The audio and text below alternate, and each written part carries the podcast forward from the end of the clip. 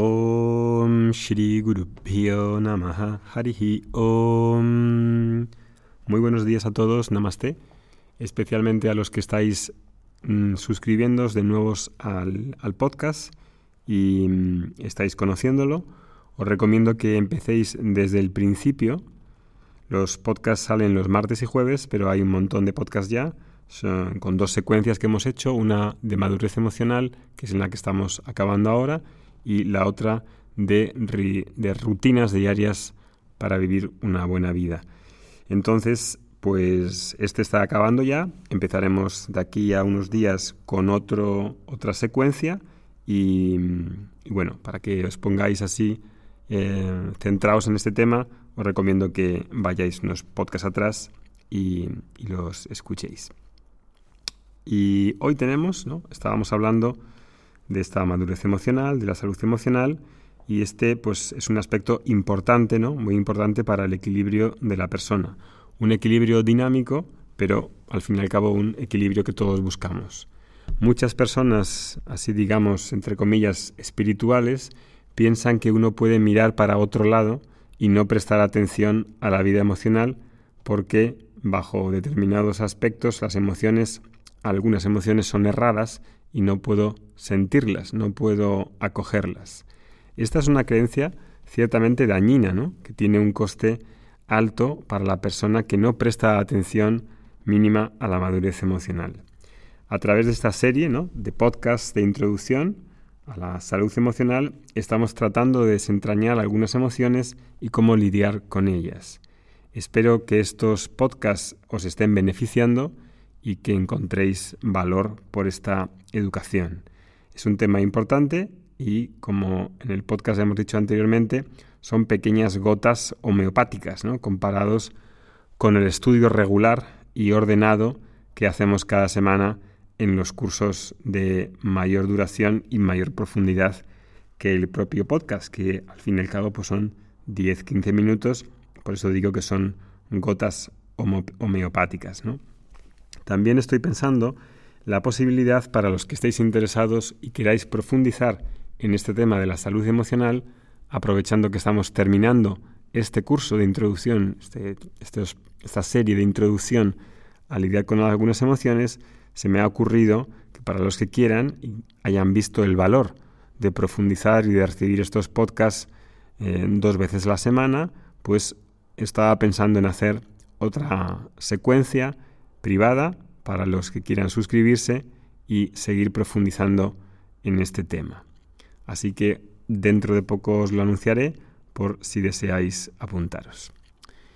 De todos modos, el podcast continúa siempre en abierto, martes y jueves, y de aquí a poco introduciremos otro tema nuevo en este año. Hoy quiero hablaros de la responsabilidad en las emociones y en los sentimientos. Creo que os va a gustar mucho. Hace falta entender algo muy básico sobre este tema, sobre este tema de las relaciones humanas. Y es algo muy sencillo. Yo soy responsable de mis sentimientos y tú eres responsable de los tuyos. La idea de que yo soy responsable de mis sentimientos y de que tú no eres responsable de los míos, es algo que he de ver, porque si no, entro en una especie de alucinación. Si pienso que tú eres responsable de mis sentimientos, hay algo que no has visto claramente. En otras palabras, nadie es la causa de los sentimientos de las otras personas. No. Vamos a ver el por, por qué no. Os voy a poner un par de ejemplos.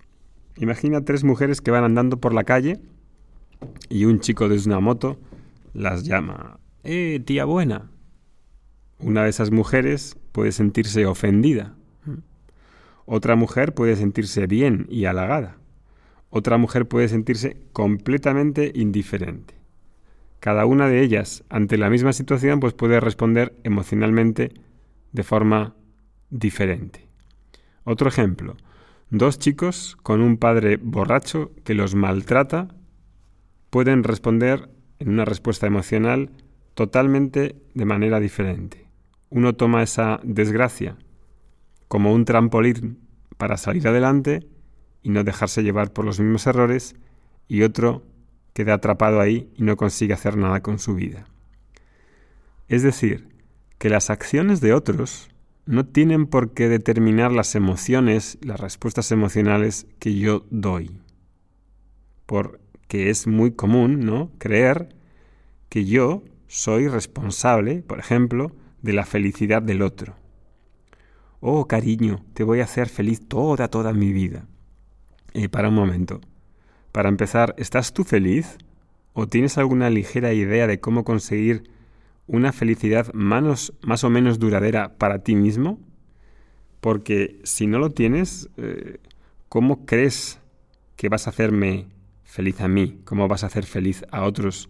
Si no tienes una idea ligera, no has investigado cómo tener un equilibrio más o menos duradero y ser feliz tú mismo. Claro, ¿puedo asumir la responsabilidad de hacer feliz a otra persona? ¿Puedo decirlo en serio? Ostras, si me apuráis, si me apuráis os diría que eso es una especie de delirio. Si creo capaz, que soy capaz de inducir y controlar las emociones de otros, eso es realmente vivir en una super ilusión. Es una visión en realidad dañina porque si realmente me lo creo y tengo o tenemos mutuamente esas expectativas y luego no se cumplen, ¿qué es lo que pasa entonces? Caramba, pues que sufrimos de una manera indebida, sufrimos más de lo que deberíamos. Entonces, ¿de qué soy responsable yo? Pues para empezar, sería responsable así de tres cosas. Una, de mis acciones. Dos, de lo que yo siento. Y tres, de comunicar a, otros, a los otros lo que siento, si hace falta, y lo que preciso de ellos. Creo que son las tres bastante autoexplicativas. Soy responsable de mis acciones y de lo que siento, porque nadie es adivino ni de lo que siento ni de lo que preciso. Esas tres cosas son entonces mi responsabilidad. Si entiendo con claridad qué es lo que quiero y lo que preciso de los demás, entonces es más sencillo colocarme o disponerme delante de los demás. No hay ninguna persona en el mundo que haya venido aquí a la tierra como misión para hacerme feliz. Tal vez lo que yo necesito en varios momentos esté al alcance de algunas personas el dármelo. Puede que quieran y pueden que esté disponibles para eso. Si pueden facilitármelo, qué bien. Si no, y tengo esa necesidad, precisaré encontrar otro medio, ¿no? Para satisfacerlo. Muchas veces lo que preciso solo voy a poderlo encontrarlo en mí. Otras veces necesito que alguien haga algo, si está en su mano y si está en su disposición.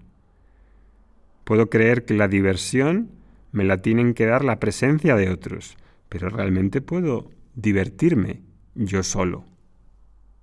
Puedo divertirme con otros, pero a veces no va a coincidir lo que yo quiero hacer y lo que otros quieren hacer. ¿Puedo ser yo mismo mi, mi, mejor acompañante cuando no tengo personas que quieran acompañarme en lo que yo quiero hacer y en lo que preciso? Parece algo así de perogrullo, pero no lo es. Ser el mejor acompañante, el mejor amigo de uno mismo. Porque al fin de cabo, ¿con quién pasas más tiempo? Con uno mismo.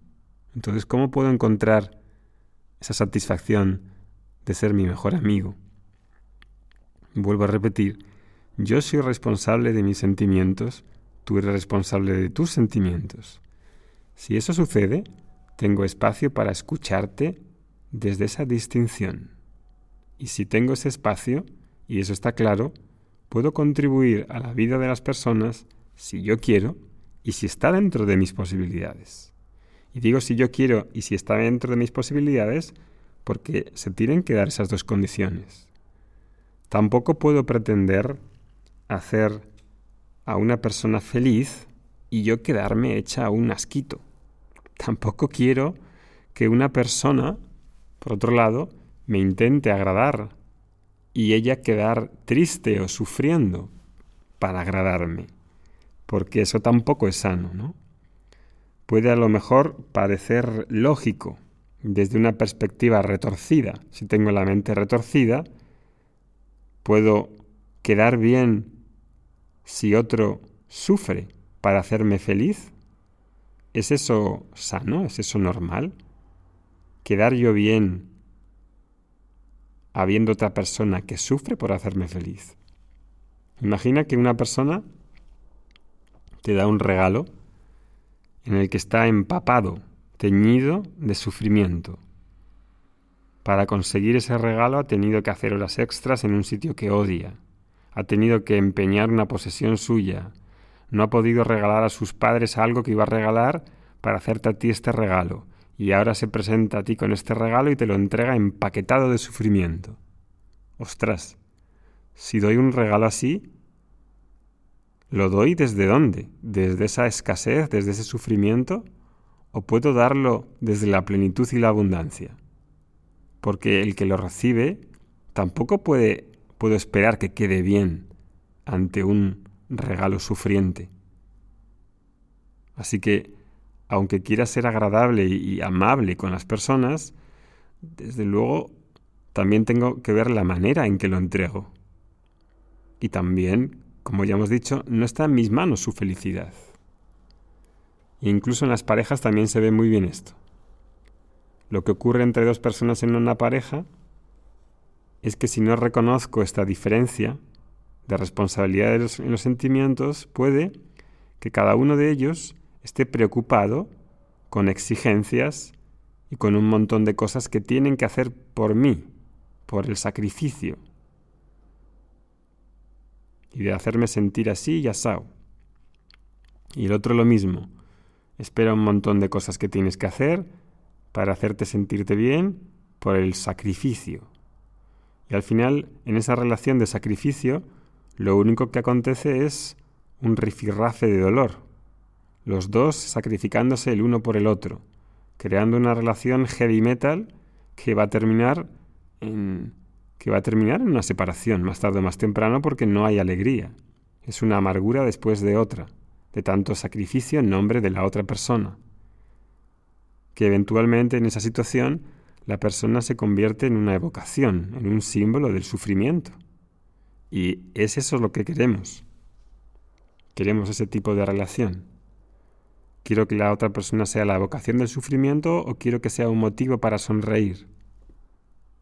Cuando me acuerde de esa persona no sea el motivo de sufrir. entonces, ¿cómo hago para conectarme con las otras personas? ¿Puedo conectarme de una forma en la que doy la libertad para que sean lo que ellos son, con sus metas, con sus necesidades, con sus sentimientos, puedo reconocer mi responsabilidad sobre mis sentimientos y tu responsabilidad sobre los tuyos, y cada uno aceptar su responsabilidad y ser objetivos. Om Shanti Shanti Shanti. Harihi Om Shri Guru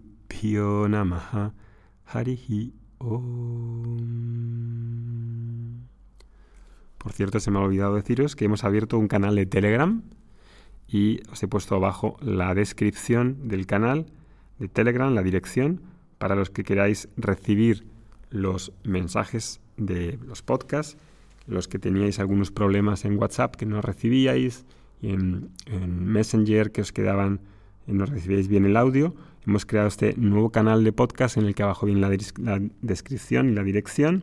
Podéis suscribiros y ahí no hay ningún problema. Siempre se envían bien, se reciben. No hay estos problemas que teníamos en WhatsApp y en Messenger. Así que si tenéis algunos problemas y queréis verlos todos ahí, los tenéis eh, y podéis escucharlos ya. Los que escucháis en Spotify, en Apple Podcast, en Google Podcast y va bien, pues podéis seguir ahí. No hace falta que os apuntéis a Telegram. Lo podéis eh, bajar en la aplicación, es una aplicación gratuita, muy conocida, muy parecida a WhatsApp, pero mucho mejor. Así que bajarlas desde el móvil, buscáis Vedanta Academy Podcast o ponéis la dirección que ponemos abajo y ahí podéis suscribiros, daros de alta y iréis recibiendo los martes y los jueves eh, los podcasts, además de algún comunicado que haremos con vídeos y cosas que enviamos de vez en cuando, también lo podríamos enviar por ahí. Es un canal un poco más rico que los otros porque permite una comunicación más, más rica. Que tengáis un buen, una buena semana. Hariom.